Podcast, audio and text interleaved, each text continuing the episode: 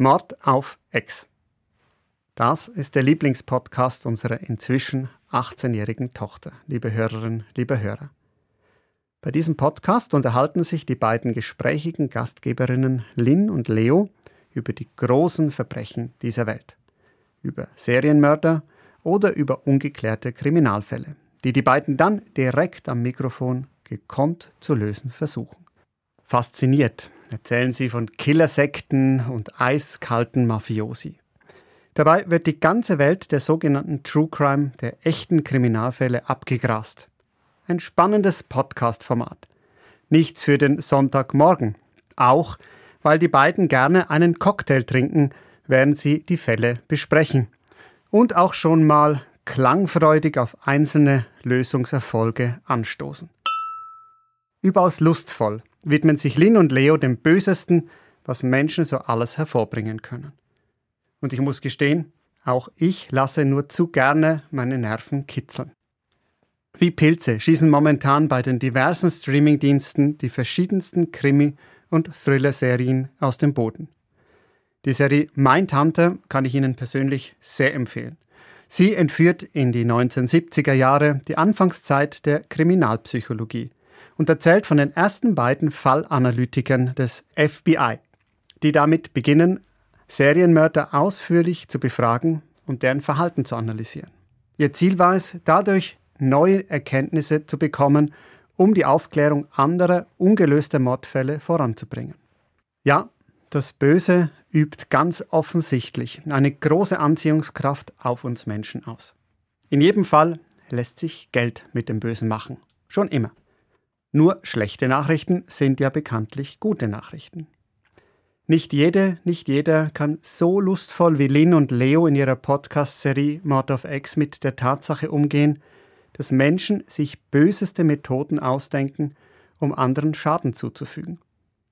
Böses ist nun mal böse. Und das ist eben nicht gut, finde ich jedenfalls. Aber dennoch gibt es Böses in der Welt. Und ich frage mich warum. Damit wir uns davon unterhalten lassen können? Sicher nicht. Weil das Böse ein Teil unserer Menschenwelt ist. Deshalb beschäftigt sich natürlich auch die Bibel damit. Dort trägt es einen Namen, Teufel, Satan oder Luzifer heißt es.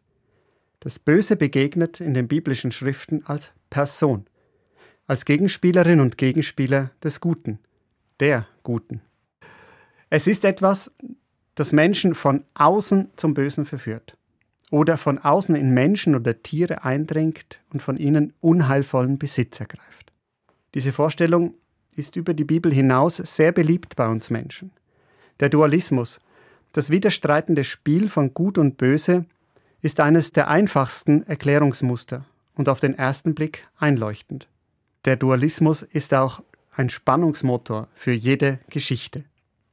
Im biblischen Buch Hiob zum Beispiel gerät die Hauptfigur, der gottesfürchtige und gute Mensch Hiob, wegen einer Wette zwischen Gott und Teufel in allergrößte Not.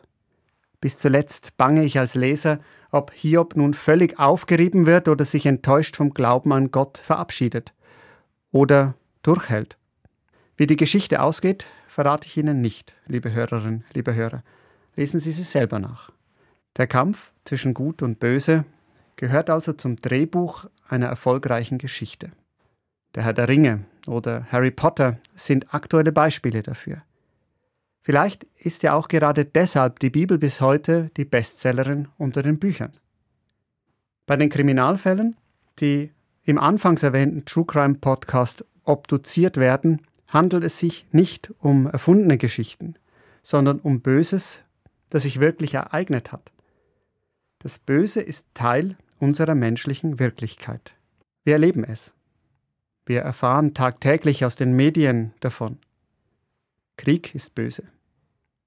Menschen, die andere Menschen zur Gewalt anstacheln, sind böse.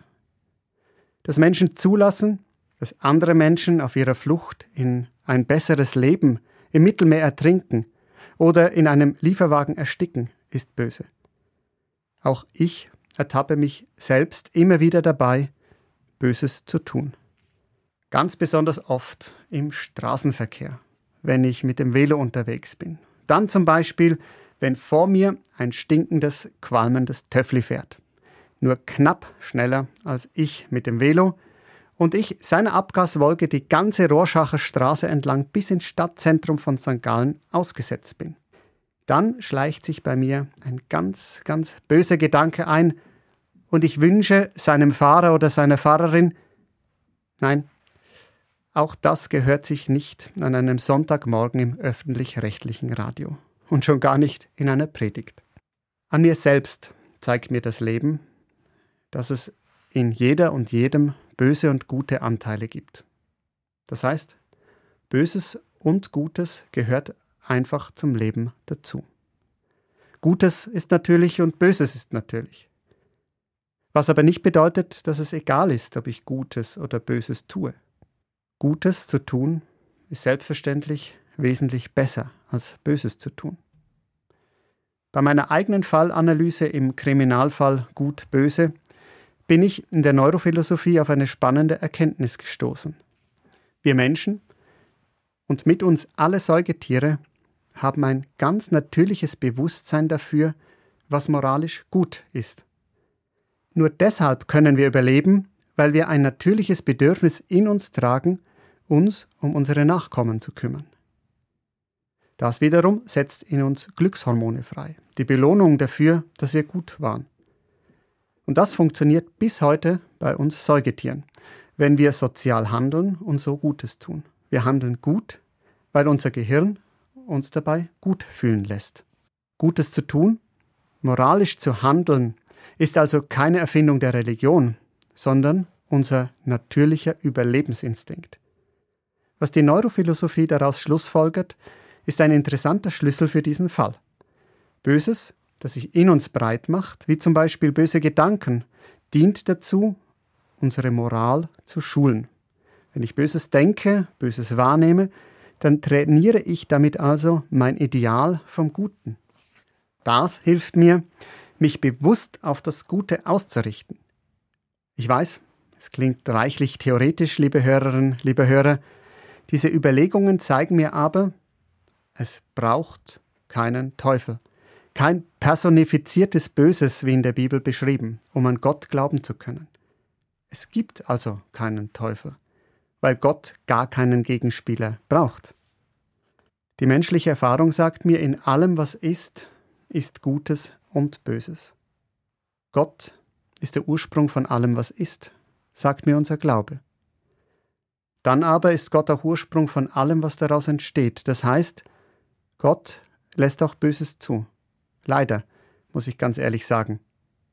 Ja, mit dem Bösen in uns und in der Welt müssen wir uns als Menschen also auseinandersetzen.